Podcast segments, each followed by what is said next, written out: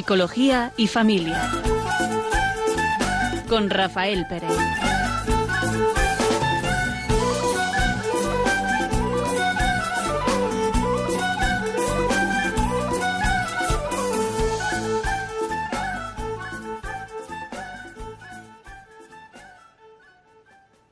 Buenas tardes.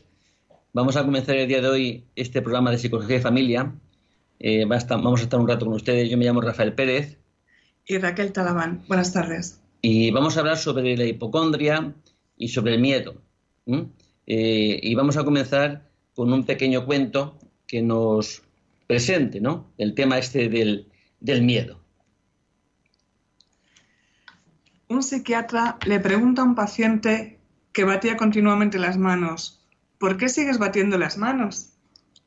El enfermo respondió, para echar a los elefantes. El psiquiatra rebatió, pero si aquí no hay elefantes. El enfermo replicó mientras continuaba batiendo las manos. ¿Ves cómo funciona? Nos estábamos riendo porque este cuento era para la segunda parte, pero bueno. Pero sí que eh, nos presentaba como tantas veces los miedos que podemos tener, eh, el hipocondria es un miedo a la enfermedad, eh, puede ser ficticio, ¿no? Y, puede, tener, para que ese miedo no nos afecte, no nos ocasione malestar o que nos ocasione menor malestar, pues mm, respondemos con ciertas conductas que en principio parece que, pues eso, que disminuye el miedo o tiene menos efecto en nosotros en nuestro cuerpo, ¿no? en esos, esos síntomas. ¿no? Este pequeño cuento, ¿no? Que, eh, esté enfermo, batía las palmas ante un temor ¿no? a esos elefantes y encima funcionaba, ¿eh? porque realmente para él era una conducta que impedía que hubiera elefantes. A ver si una persona, ante sus miedos y esas conductas, a ver quién, la, mm, quién le dice que no funciona, ¿no? Porque realmente no aparecían los elefantes. Pues tantas veces parece absurdo, porque es, es algo, una situación que mm, parece chistosa, ¿verdad? Y sin embargo, si nos planteáramos nosotros ciertos, ciertas conductas eh, con las que eh, respondemos a nuestros temores, quizá serían parecidas a las de este personaje. ¿eh? Batir palmas para que se fueran los elefantes. Pues así tantas veces pueden ser nuestras conductas un poco absurdas que, creemos que consiguen espantar nuestros temores.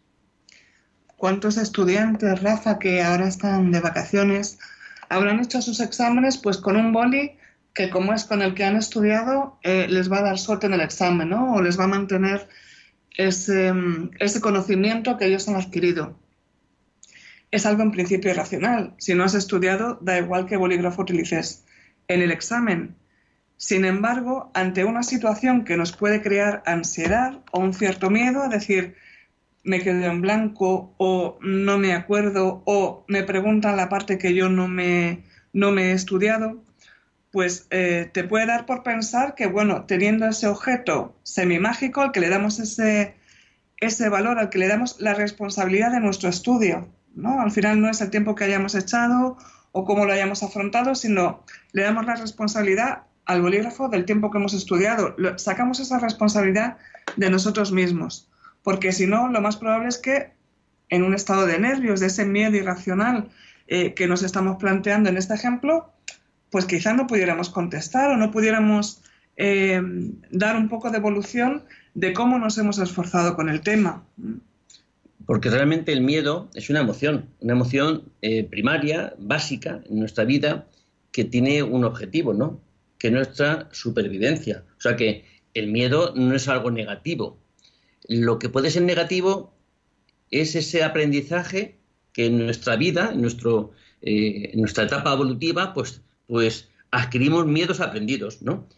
Eh, algunas veces son muy absurdos, incluso algunos ya están como Em, estipulados, ¿no? Que son fobias, son ansiedades, ¿no? Que son miedos a ciertas situaciones que de por sí no son básicas, ni nos defienden de algo primario, ni, ni defienden nuestra supervivencia, sino eh, que son, son conductas son emociones que se suscitan ante ciertos estímulos, eh, más bien por aprendizaje social, ¿no? Es fácil que nuestros aprendizajes de nuestros temores no tengan nada que ver en Occidente con algún país africano o algún país que vive mucho más relacionado con el, con, eh, el campo, con, con, una, eh, una, subsistencia pues mucho más primitiva, ¿no? Son temores distintos. imagínate, temor a viajar, temor a subir a los aviones, eh, temor a los pájaros, ¿no? Eh, fobia a las palomas, mm, que está, o a los perros, que hay muchas fobias extendidas. Esos son temores que, estamos que aprendemos, que llevan consigo implícitos unas conductas para hacer como este personaje, ¿no? Batir palmas para que se vayan los elefantes, ¿no? Pues conductas que al final paralizan, ¿no? Y repercuten en nuestra vida que ocasionan bastantes trastornos, ¿no? Y dificultades en, nuestra vida cotidiana, ¿no? un miedo generalizado a todo y en todo momento eh, sería paralizante y es eh, un nivel de ansiedad del que hemos hablado en, algún programa más, Rafa. Hoy nos centramos, sin embargo, en esos miedos que terminamos enfocando más consciente o inconscientemente en alguna cosa. Hablabas de las fobias. Yo una de las fobias más extrañas que he conocido ha sido el miedo a los botones, que en principio dices, ¿qué me puede hacer un botón? Pero la persona que lo sufre realmente se aterra incluso al nombrarlos, no ya al verlos o al tocarlos, sino yo he visto realmente pavor por una persona que no era capaz de decir la palabra botón, por ejemplo. Para la persona que lo vive es realmente incapacitante, de una forma o de otra, en todos los aspectos de la vida o en otra, depende un poco en qué nos centremos. Y es verdad, como dices eh, bien, que a veces aprendemos esos miedos. es normal o es habitual ver varias familias donde eh, en una misma familia, por ejemplo, varios miembros tienen miedo a los perros. Y es porque se ha transmitido de, normalmente de, los mayores a los menores ese miedo, ese no te acerques que te va a morder, eh, ten cuidado que, aunque sea un perro que nunca ha dado ese tipo de conductas o ningún problema. Y a veces también en varias familias podemos eh, en una familia podemos encontrar varios miembros que tengan miedo a la enfermedad, a la muerte, a cómo afrontar un poco el día a día. Y eso también se va somatizando de una forma o de otra pues en nuestras conductas, en cómo responde nuestro cuerpo, en cómo aprendemos las eh, formas de afrontar estas situaciones. Y realmente lo transmitimos, ¿no? Eh, muchas de las de las personas hipocondríacas, ¿no? este temor a la enfermedad, que casi las confirman cuando se hacen las pruebas médicas, análisis y otras pruebas diagnósticas, y no detectan nada, no tranquilizan a la persona. Siguen pensando que su problema es tan oculto que todavía no lo han averiguado. Y sigue viviendo con esa intranquilidad y esa ansiedad por ese temor de una enfermedad posible oculta que no se descubre. Fijaros que en esta situación esas personas, su forma de vida es, como si tuvieran la enfermedad. ese temor no está basado más allá que en que luego realmente tienen unos síntomas, ¿no? Unos síntomas físicos, mm, son tan fuertes esas creencias que tienen una repercusión en nuestro cuerpo, que todavía confirman mucho más Mm, porque está muy pendiente de lo que siente, de si tengo cualquier clase de, de latido más allá o más fuerte o, mm, eh, sudo, cualquier síntoma todavía parece que confirma que algo le está pasando. Está muy atenta, ¿no? Muy atenta. Si, si estamos en un, en un, en un ambiente, y ahora mismo estamos los dos solos, y si yo tuviera que andar delante de ti en el que tú te estás fijando, mi andar no sería el, el natural. ¿Por qué? Porque estoy como pendiente de que te estás mirando como doy los pasos, ¿no? Eh, basta que alguien se esté observando de una forma minuciosa para que hasta su propio organismo manifieste de alguna forma eh, que esas, esas, esas acciones ¿no? de nuestro cuerpo, que son automáticas, parece que pierden ese automatismo, ¿no? Mm, y se convierten, que en cierta forma, como nos inmiscuimos y las trastornamos de alguna forma, ¿no? Y eso a las personas con este temor parece que confirman que algo les pasa, porque realmente tienen unos síntomas, es que se marean, es que tienen eh, taquicardias, es que tienen una serie de síntomas que, son reales, que son reales, pero producidos por la enfermedad o producidos por su observación tan constante y tan minuciosa sobre su propio eh, cuerpo, ¿no? sobre su estado. Es decir, mm, ¿cómo podemos quitarnos ese miedo? Hay personas que tienen cierto o mucho temor a la muerte. Pues mira, por mucho temor que tengamos a la muerte, por mucho temor que tengamos a la enfermedad, es una realidad para nosotros. ser, ser personas lleva consigo poder enfermar. Si no es ahora, será más adelante. Sí, ¿verdad? Eh, ¿Algo nos va a proteger de la muerte? Pues creo que nada. Es decir, pues son temores, son miedos que, que más que a la muerte y a la enfermedad, creo que es un temor a la vida. Un temor a aceptar nuestra vulnerabilidad, a aceptar nuestra realidad, a aceptar que somos débiles, que no somos Dios simplemente. ¿eh? Hablando de esto, fíjate, mm, me venía a la mente cuando Cristo se acerca tantas veces a sus discípulos, ¿con qué palabras se acerca? No tengáis miedo, soy yo. No tengáis miedo, soy yo. No tengáis miedo, soy yo. Si tuviéramos esa esperanza de que todos esos acontecimientos que en la vida nos puede pasar, que nos puede pasar, todo lo que a cualquiera le pasa, a mí me puede pasar. Por difícil, por eh, mm, no sé, trágico que pueda ser, a todos compartimos que somos vulnerables. Si pudiéramos ver que detrás de estos acontecimientos que nos pueden suceder o que nos están sucediendo ahora mismo, detrás hay una voluntad, detrás no es lo último, aunque sea la muerte, no es lo último, creo que todos los miedos cambiarían. Muchas veces es más el miedo a lo desconocido, a la incertidumbre, que a la realidad.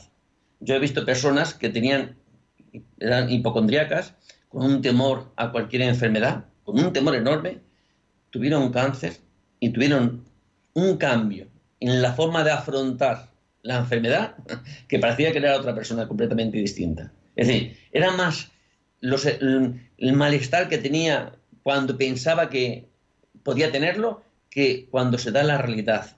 Hay un cáncer, hay una enfermedad grave.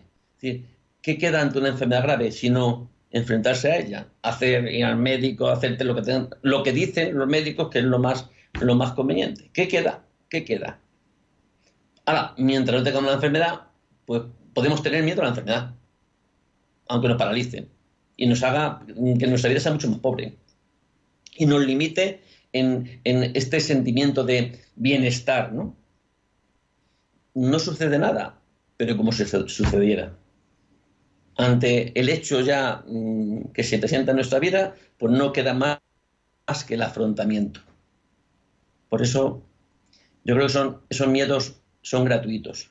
¿Son a cambio de qué? Es decir, son miedos que, son, que realmente son, creo que son patológicos, ¿no? En la medida que nos hacen padecer un sufrimiento no sujeto a una realidad, sino a una imaginación, a unos pensamientos, a unas creencias. Eso no nos viene dado. Eso por nuestra forma de, eh, pues, de aprendizaje, yo diría, en, principalmente, ¿no? Pues, pues, ¿qué nos queda si un aprendizaje nos trae malos resultados? Sino que aprender lo opuesto, ¿no? Que nos traiga mejor resultado. Pueden pensar los oyentes, Rafa, que qué fácil es decir las cosas, ¿no? Pero qué difícil es afrontarlo es verdad que muchas veces es mucho peor todo lo que nos imaginamos que lo que realmente puede suceder.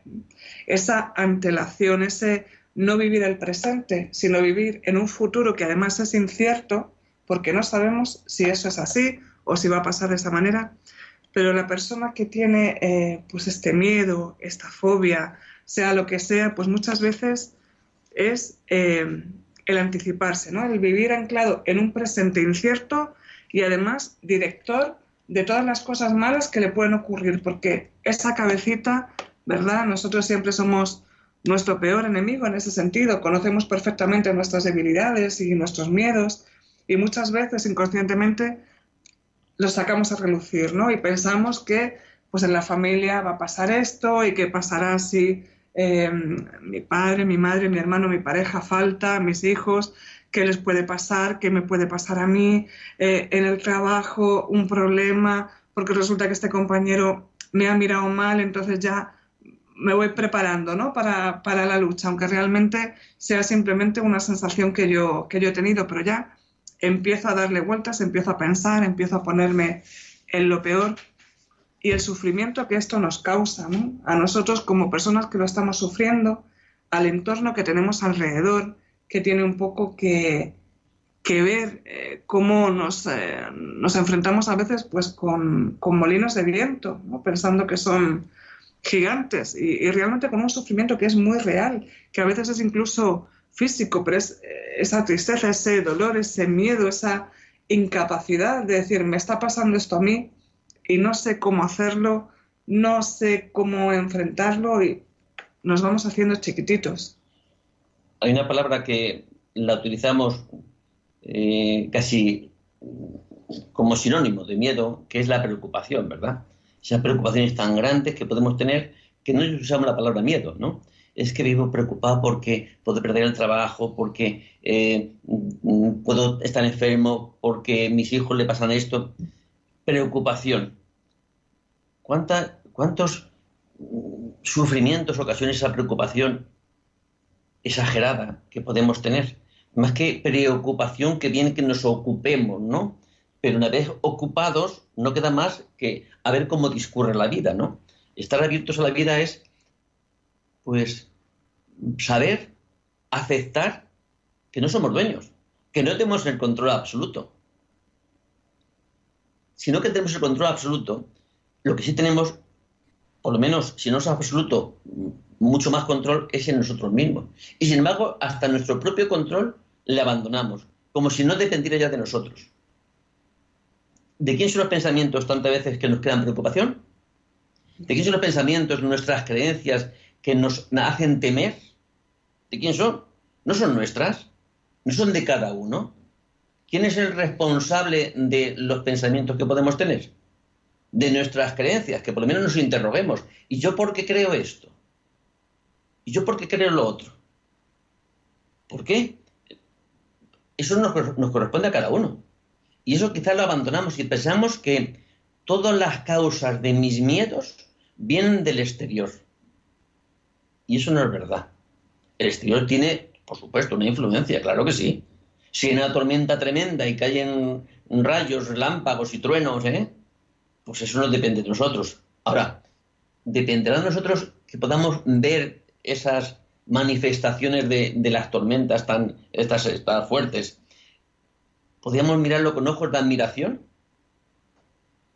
¿verdad? Con ojos de sorpresa, con ojos de, pues eso, de admirar esa, esa potencia o cualquier manifestación, me refiero, en, eh, pues de, de los fenómenos naturales, ¿no? Y sin embargo, ¿por qué lo miramos con ese temor? Yo creo que muchas veces lo que nos hace temer no es lo conocido, sino lo desconocido no lo que pasa, sino lo que puede pasar. Quizá ante lo que puede pasar, que no sabemos qué, ¿verdad? A ver cómo nos defendemos, a ver cómo lo afrontamos. Si no ha pasado nada, si todavía no sabemos qué puede pasar. Cuando pasa algo, por muy doloroso, por muy trágico que sea, entonces sí, ya es ante algo concreto. Pero ¿cómo no podemos defender ante los fantasmas, ante lo que no existe, ante nuestras imaginaciones? No hay posibilidad de defensa. Creo que sufrimos no por lo que nos pasa, sino por lo que creemos que nos puede pasar. Y lo peor que nos puede pasar a todos que es que nos tenemos que morir. Una realidad inapelable, ¿verdad?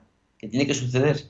Pues si aceptamos que la vida, no hay vida sin muerte, por lo tanto, ni muerte sin vida, como una parte de nuestra realidad, pues es verdad que tendrá que ser acontecimientos difíciles cuando pasemos por ella, ¿no?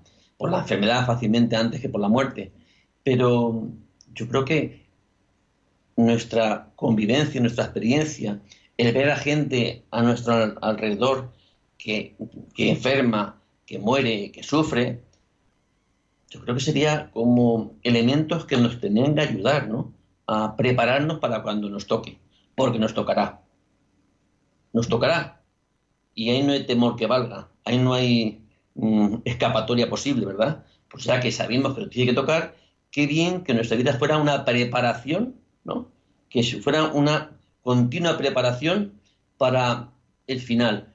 Y creo que una defensa enorme que nos defendería de todo ello sería la fe, la esperanza y la caridad. Alguien que, yo no sé si, si mm, esta, Raquel, te has dado cuenta, ¿no? Alguien que, eh, que vive con esperanza, que vive eh, con unas relaciones mm, sociales, familiares, pues esas adecuadas, ¿no? Donde se da en su casa el amor, el perdón. Todas estas situaciones yo creo que son como mm, un, estado mucho más eh, facilitador mm, de las dificultades, de cualquier dificultad, por tanto también de la muerte. Ahora, vivir ya con odios, rencores, con temores, ¿eh? con juicios hacia los demás, creo que todavía hace que se intensifique ¿no? Eh, esas, esa, esa, percepción, ¿no? ese no aceptar la incertidumbre que viene dada por, porque, oye, que somos personas. Entonces no tenemos, no está escrito, ¿no? No está escrito el, el, destino ni el porvenir, ¿no? Y esa abertura a lo que pueda pasar, pues realmente puede provocar en nosotros ese temor. Si te parece, podemos hacer una pausa para poder continuar y que los oyentes puedan prepararse y luego si en la segunda parte quieren intervenir. Pero hacemos una pequeña, un pequeño descanso.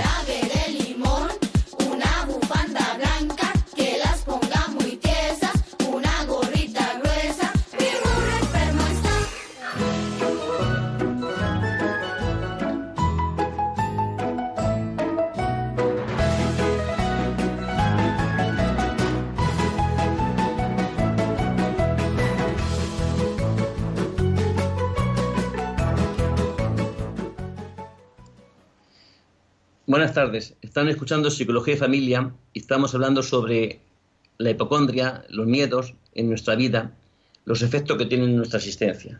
Y vamos a continuar con un pequeño cuento que nos ilustre, ¿no? nos presente los miedos.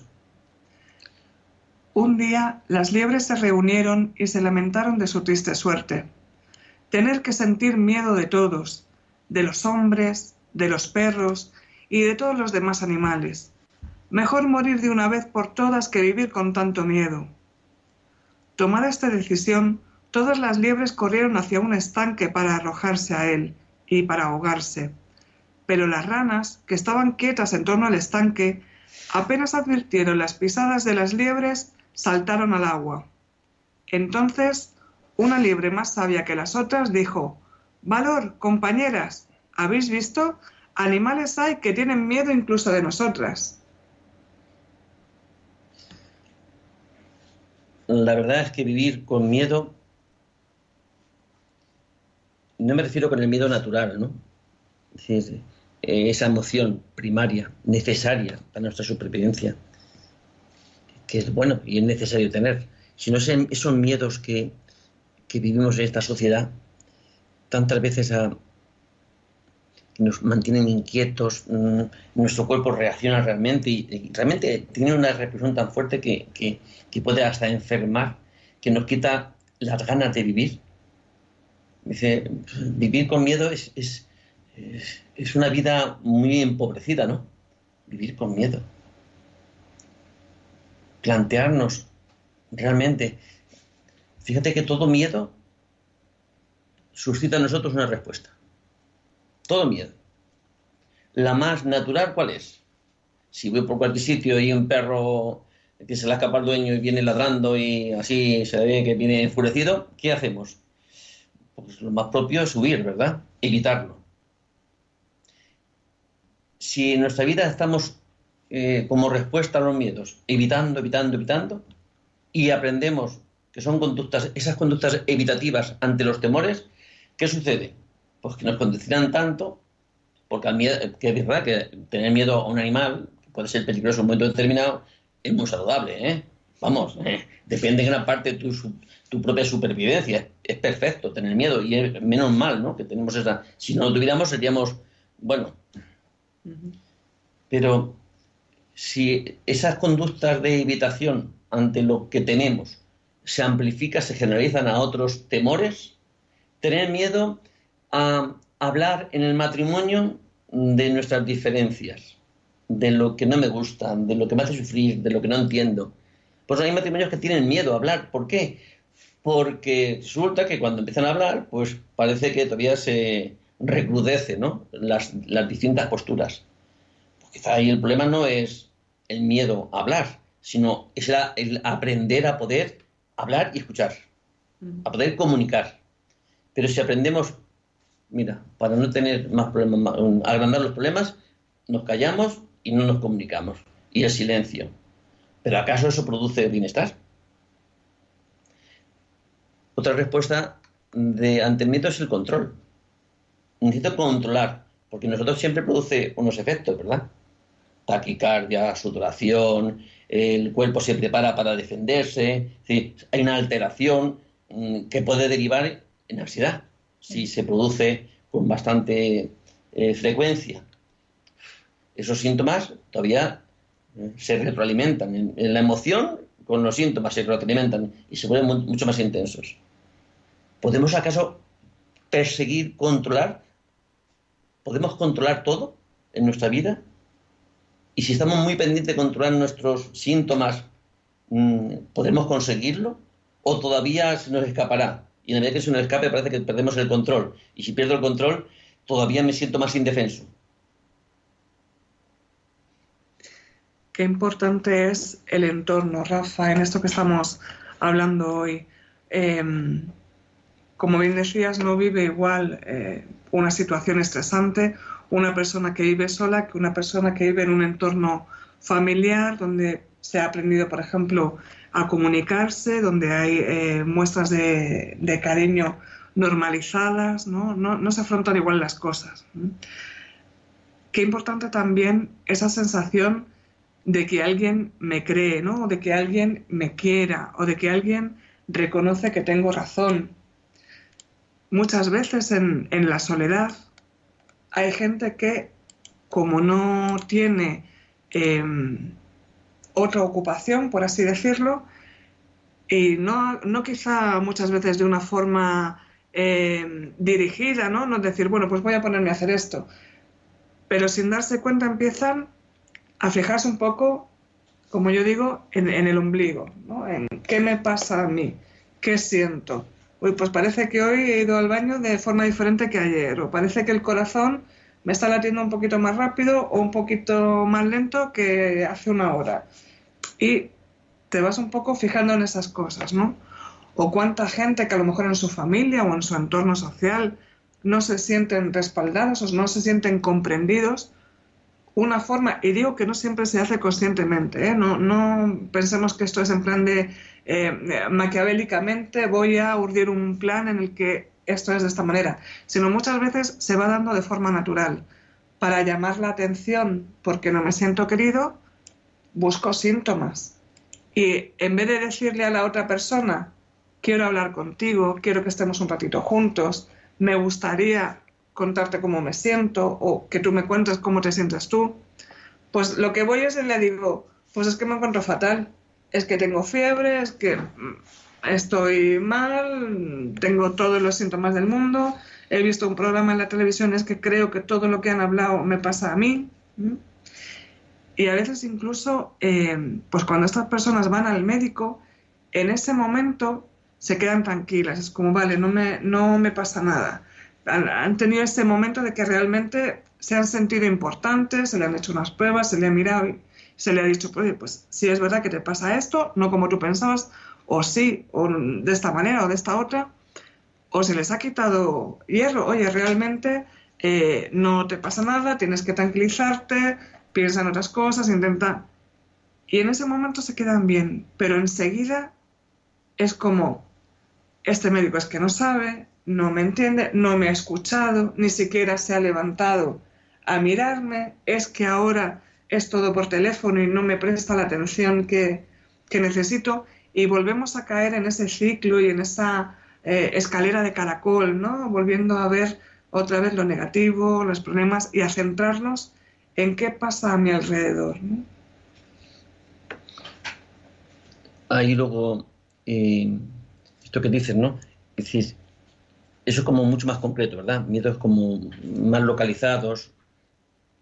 Sin embargo, hay como eh, en tantas personas un miedo como más generalizado, ¿no? No un miedo concreto, no un miedo a, algo, eh, sino es como miedo a la vida, que todavía es como más paralizante, ¿no? Porque un miedo concreto a algo, pues puede haber eh, unas ayudas concretas, ¿no? Para, para solventar, ¿no? Aliviar, entender. Pero ¿y si el miedo está el mundo, ¿verdad? Estos comentarios que hacemos sin darnos cuenta, es que está el mundo tan mal, y cómo está la política, ¿eh?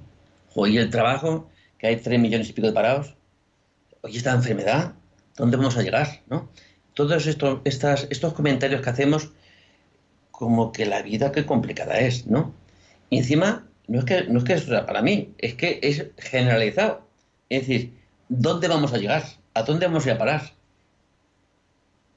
Si, si, nos paráramos un poco, sabemos dónde vamos a ir a parar. ¿eh? Si nos paráramos un poco, sabemos dónde vamos a. cuál, va a ser el, final.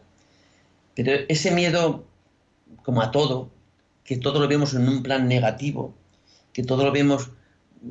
No sé, lo vemos. Eh, no hay alegría en, la vida.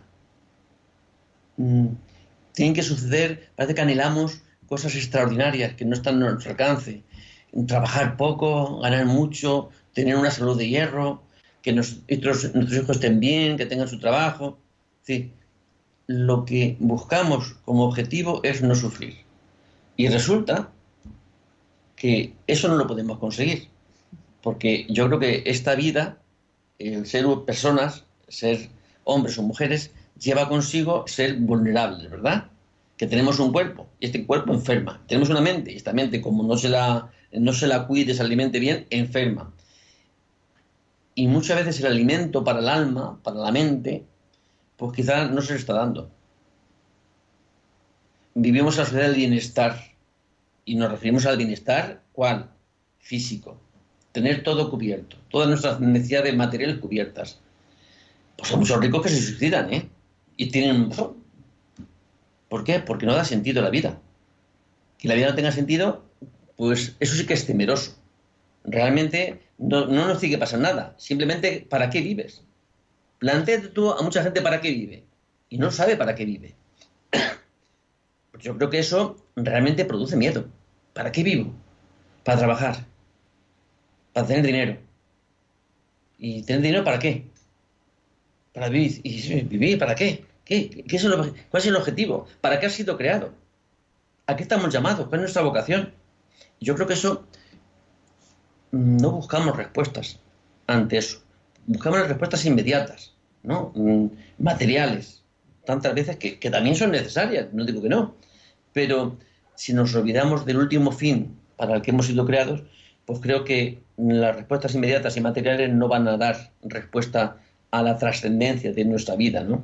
Y, como todos sabemos que tenemos que trascender de este mundo a otro, algunos creen que no hay otro mundo, pero desde luego se mueren, ¿verdad? Este mundo le dejan. Pues creo que eso no puede ocasionar más que una cierta angustia, ¿no? Angustia existencial. No sabe para qué vive, yo creo que es una angustia existencial que no puede producir más que malestar, ¿no? Un malestar que a lo mejor no se llama miedo, ¿no? Eh, pero desde luego mm, lo que producirá en la vida no será mucha alegría, ¿no? ¿Cuál sería la emoción distinta o contraria o opuesta al miedo? Será el valor, ¿no? El valor es la capacidad de poder reaccionar con interés ¿no? Eh, ante los acontecimientos ¿no? que pueden dañarnos, que pueden hacernos daño. Pues yo creo que el acontecimiento más grande que tenemos, al que tenemos que responder con valor, es la propia vida.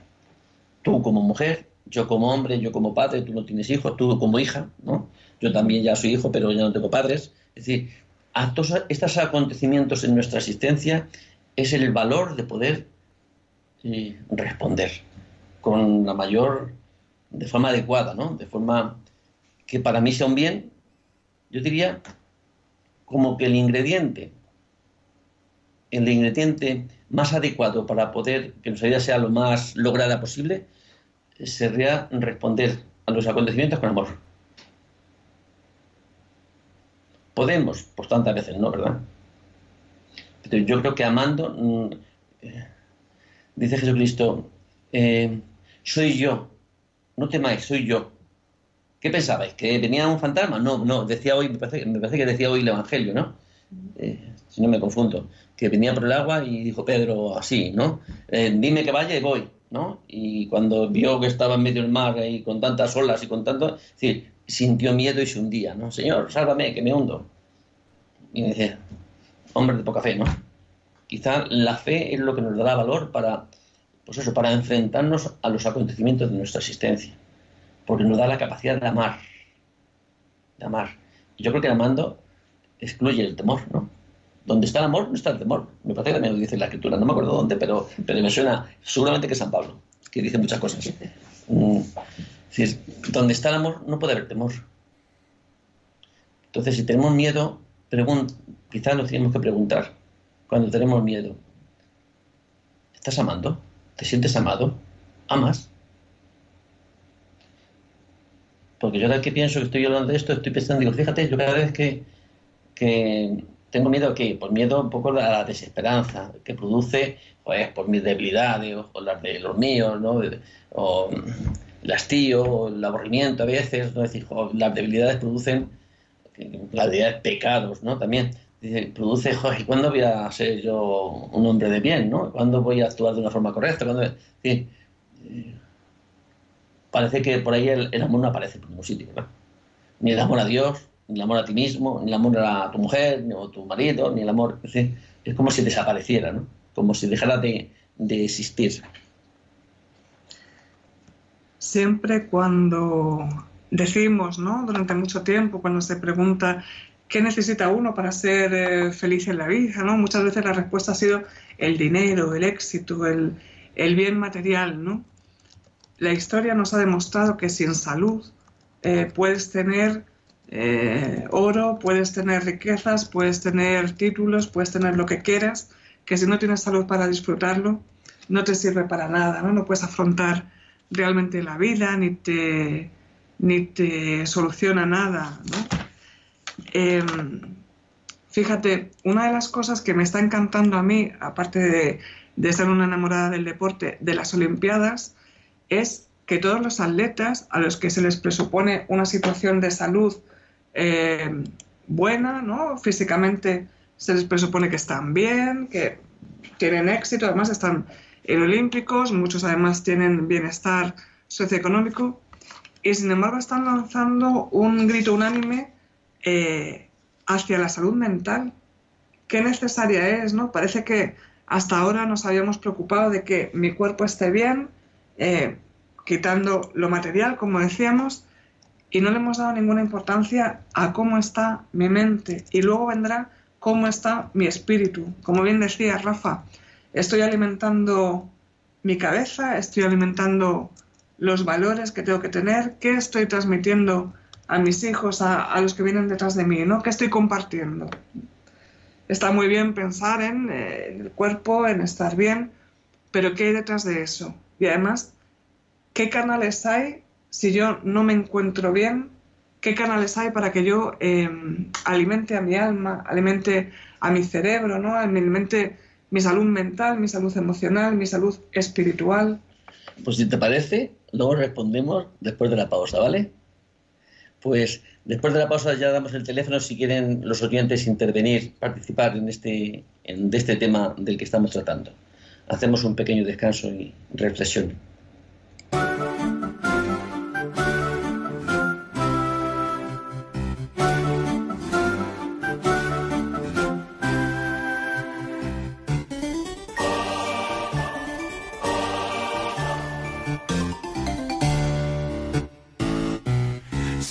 Estoy mal, pero no enfermo. Todo me duele, hueso por hueso. Algún día moriré, algún día moriré.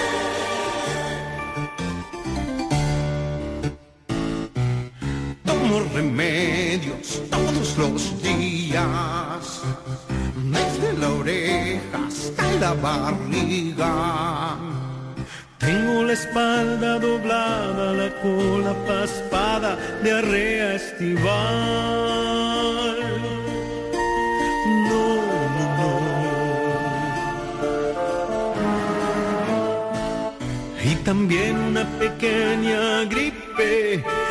angina que me impide que grite. Quiero ser sano otra vez con dos aspirinas y un té de a ratos crisis asmáticas. Se ha comprobado, son psicosomáticas.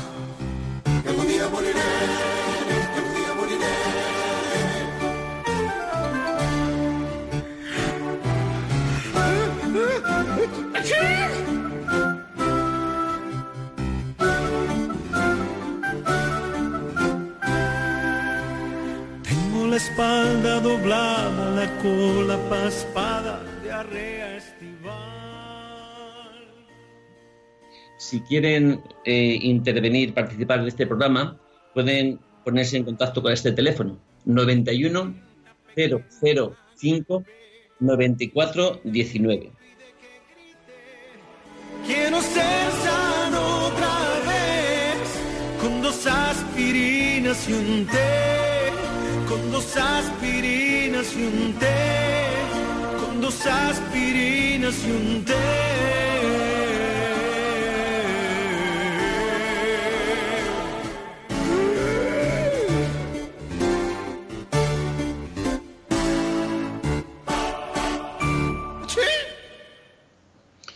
Buenas tardes. Están sintonizando Radio María en el programa Psicología y Familia. Estamos hablando sobre la hipocondria, el miedo bueno, hemos llegado a hablar más del miedo que la hipocondria, ¿no? Que es otro temor, eh, pero quizá más generalizado, ¿no? Este temor en el que vivimos. Y hemos dado el teléfono si quisieran ustedes participar. Y ahora Raquel nos da respuesta a ese interrogante que nos abrió. Pues respuesta, respuesta, eh, solo Dios que decía que, ¿no? Pero sí estábamos reflexionando antes de, de escuchar esta canción que estaba relacionada con el tema que tratamos hoy eh, cuánta importancia se le ha dado a, la salud física, quedando un poco detrás la salud mental y espiritual. Pero vamos a hablar eh, primero con María Játiva, a ver qué nos dice ella sobre este tema. Buenas tardes. María. Hola, María. Hola, buenas tardes. Hola, buenas tardes. Mira, ahí se acopla. Es que yo tenía una, una duda. Yo quiero eh, tener paz mental, como ustedes comentan, pero considero que toda la culpa de todos los medicamentos ansiolíticos y depresiones en las que constantemente estoy sometida es por mi pareja. María, si cierra usted la radio, escucharemos mejor, porque se oye de fondo. A ver. ¿Y ahora? Ahora mejor. Vale. Pues le comentaba que yo sí quisiera conseguir por fin la paz mental, que lo intento, de, lo he intentado en varias, de varias formas, pero no consigo salir de todos los ansiolíticos que debo de tomarme todos los días, de pues de, de todas las depresiones que voy cogiendo. Pienso que todo lo, toda la culpa de mis males es mi pareja, pero no puedo dejarla. Entonces no sé cómo encontrar mi paz mental porque es un contigo y sin ti. Gracias, María. Fíjese esto que dice María. Eh, si, si, creemos y, y pensamos que el problema mío es el otro, pues realmente no tiene remedio, ¿no? Porque tiene que ser el otro el que cambie, entonces no depende de nosotros, depende de que el otro cambie. Sin embargo, es verdad que lo que haga el otro, la otra persona, lo externo, pues claro que tiene un efecto sobre nosotros. Pero si aprendiéramos a, fíjate, eh, que nos planteáramos, que reflexionáramos, ¿qué me está pasando? ¿Qué es lo que impide tener paz? Y hay cosas que son mm, más o menos objetivas, otras no, otras son, son, tantas veces son interpretaciones que hacemos de, de lo que es objetivo, de lo que es real, y cada uno tenemos una interpretación. Pero si nos paráramos a pensar realmente qué es lo que hoy me hace sufrir, ¿son conductas del otro? Y mi respuesta, la, conducta del otro es que es, es, eh, es mm, basada en nada o también responde ante, ante lo que como yo actúo. Si nos hiciéramos responsables, por lo menos en la parte que nos corresponde, ¿eh? porque una parte que nos corresponde a nosotros, otra parte le corresponde al otro. Pero nuestra, nuestra parte de ser, ser responsables de nuestros actos, de nuestras decisiones, en nuestra vida, creo, creo que si la ejerciéramos, eh, haría que el otro también tuviera que cambiar. Poner límites al otro, en tanto en cuanto a mí me afecta, claro. Es decir, no podemos permitir que el otro mm, eh, ante a, nosotros nos pueda hacer cualquier cosa, pueda eh, responder de cualquier forma. Creo que esos límites, tantas veces, lo, fíjate, lo que, lo que hace el amor en la pareja es que esos límites los tiene bien controlados, ¿verdad? Nos ayuda a controlarlos. Cuando en la pareja existe el amor, Ahora, si no existiera el amor en una pareja, mm, ¿qué otros límites hay que poner? Pues yo creo que es, es como eh, hacer que el amor vuelva otra vez a estar presente en, una relación, una relación de pareja donde no exista el querer el bien del otro, quizás un poco absurdo. Sino el mayor fin sería el, el, a ver si podemos mm, reactivar ¿no? El amor que nos llevó a estar juntos, ¿no? Si es en matrimonio o si es como los hijos, ¿eh? o sea, que no tiene que ser una pareja simplemente, también puede ser la relación con los padres, con los hijos. Es decir, creo que eh, si se pierde de vista que lo que une a las personas, el afecto mayor que une a las personas es el amor y no existe, pues difícil es que pueda haber paz mental, porque no hay paz en la propia realidad, ¿no? en la propia relación no sé si sé que hay, mucho más que decir sobre este, este particular, ¿no? Mm, que, hacía referencia a María. Vamos a dar paso a, Antonio de Parla. Buenas tardes, Antonio. Muy buenas tardes, ¿qué tal? Felicidades por vuestro programa. Mira, yo ante todo tengo un, par de pequeñas dudas, a ver si usted me la podéis resolver. Eh, yo estoy en tratamiento psicológico por, por ataques de ira y depresión. Eh, fui yo quien tomó la decisión de, empezar a, tratarme, de empezar a, a, con este tratamiento. Entonces yo quería saber si uno se ve preparado para dejarlo por sí solo o ya depende siempre, siempre, siempre de un medicamento ante toda esta vorágine de sensaciones. Gracias, Antonio. Es verdad que la medicación, en principio, cuando hay un problema, pues claro, que perdemos un poco el equilibrio, hasta nuestro propio cerebro pierde el equilibrio, pues lo que hace la medicación es que equilibra aquello que se ha desequilibrado, ¿no? Por nuestras vivencias, nuestras experiencias. Pero está claro que el objetivo de todo ser, de toda persona, es tener el equilibrio en sí mismo, no, no depender de la medicación. Eh, problemas de ira, que es control de nuestras propias emociones, pues claro que en el aprendizaje, por supuesto que le hay. Si no estaríamos, porque todos, mm, la ira es otra emoción que en momentos determinados es necesaria, ¿no? Para defendernos, ¿no? Ante cualquier injusticia que se nos pueda hacer, ¿no? Ahora, eh, tener el control sobre nuestras emociones es una necesidad. Esa emoción como cualquier otra. ¿eh? La lujuria, pues es otra emoción, ¿no? Otro, otro estado. El, eh, la tristeza, pues cuántas cosas nos, nos harán producir tristeza. Una injusticia nos hace producir tristeza. Sí, pero la tristeza nos paraliza, igual que la ira nos, nos activa ¿no? para defendernos contra, contra lo que nos ataca, pues la tristeza nos hace meternos dentro de nosotros mismos.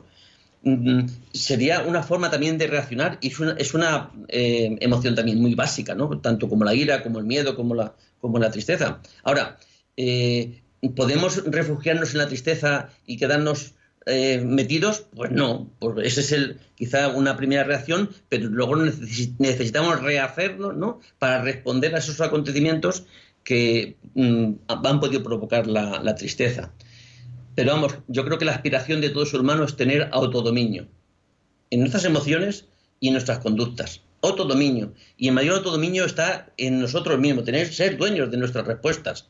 No vivir de forma automática, ¿no? Nuestras respuestas ante cualquier agresión, pues no vivir de forma automática, pues tienen que ser comedidas, mm, estudiadas, es decir, no, no es esa respuesta automática que tantas veces provoca mucho más dolor, mucho más daño, tanto en el otro como en nosotros mismos, ¿no? Hablaban eh, María y Antonio, Rafa, de, la medicación. Cuando hablamos en clínica de este tipo de, trastornos, que efectivamente se consideran trastornos psiquiátricos, como bien decía Antonio, eh, pues eh, la ansiedad, la hipocondria incluso, las fobias, Normalmente hay un plan de choque que es eh, a través de medicamentos que calman un poco esa situación inicial de ansiedad, de, esa falta de manejo, ¿no? de, emociones, como bien decía Rafa. Y la idea es luego continuar pues, con un eh, cambio conductual, con un entrenamiento eh, y también a veces incluso intervenciones en el entorno, porque decíamos durante el programa que una persona no lo afronta eh, sola, sino que tiene que ver también qué tiene alrededor, ¿no? Para bien y para mal. Tenemos también esperando a María de Cantabria. Buenas tardes. Hola, buenas tardes. Hola, María. Buenas tardes. Hola, buenas, tardes. Sí, sí, la escuchamos. Buenas tardes. Sí, muy bien, gracias. Eso es. En primer lugar, muchas gracias por darme esta vida y escuchar el programa. Saludo a todos los oyentes y bueno, aunque soy profesional de la salud, por diferentes circunstancias me he visto abocada a enfrentarme a emociones y sentimientos como es la incertidumbre y el miedo. Y me gustaría compartir con los oyentes y con vosotros em, de qué manera eh, a mí me ha resultado mucho más sencillo vencer esas dos emociones tan fuertes. Eh, sobre todo basándome en las Sagradas Escrituras y el conocimiento de Dios. Mm, a medida que conocemos a Dios a través de la palabra, va creciendo nuestro amor por Él. San Juan lo dice, Dios es amor. También dicen las Sagradas Escrituras que donde hay amor no hay temor, puesto que el perfecto amor desecha todo temor. Eh, a medida que, como decía antes, conocemos a Dios y su presencia en nuestra vida, ese amor se va haciendo más grande, de forma que el temor puede ir desapareciendo. Si llegamos a comprender que todo lo que acontece en nuestra vida cuando estamos en manos de Dios, Dios lo conoce y Dios lo permite, el temor desaparece, puesto que Dios es amor y no hay cabida para el temor. Es un convencimiento y un entrenamiento que podemos ir haciendo día a día. También hay un par de salmos, el primero de ellos que todos conocemos, que dice, el Señor es mi luz y mi salvación, ¿a quien temeré? Igualmente el Salmo 23, que dice, el Señor es mi pastor, nada me falta, ¿no? lo repetimos continuamente, si no lo grabamos en nuestro interior, iremos desechando poco a poco todo, todo el temor. Al menos esta es la experiencia que yo estoy viviendo y ojalá le pueda servir a alguno de los oyentes que está ahora. Y, bueno, y a mí también, por supuesto, que tengo que seguir practicando. Pero bueno, os quería comentar mi experiencia. María, pues muchas gracias con esto que nos acabas de decir, porque realmente participamos, no estamos perfectamente de acuerdo con que una de las formas mm, mm, que nuestra vida sea lo más adecuada, ¿no? lograda posible, pues es tener en nuestra vida pues a Dios, ¿no? Contar con esa alianza que es nuestro, nuestro Salvador, que donde está el amor, que es donde está Dios, no hay temor, porque yo creo que es así, es como incompatible, eh, porque todo lo que tememos fácilmente si amamos y nos sentimos amados, mm, tengamos una interpretación completamente distinta. No que nos suframos, ¿eh? Porque a veces creemos que el, mayor síntoma del miedo, del temor, es el sufrimiento. No, no, el sufrimiento va, creo que va, nos acompañará, ¿no? Eh, en nuestra vida. Ahora, un sufrimiento consentido, pues tiene menos, menos de sufrir, ¿no? Sino más de aceptación de, de, de estar más cerca de lo que somos, de nuestra realidad, ¿no? de ser hijo de Dios, no ser Dios, hijo de Dios. Y creo que hemos llegado al final del programa de hoy, Raquel. Así que buenas tardes a todos ustedes. Simplemente recordarles que atiendan a su salud física, que está muy bien, pero también a su salud mental y a su salud espiritual. Muchas gracias por acompañarnos esta tarde. Buen día.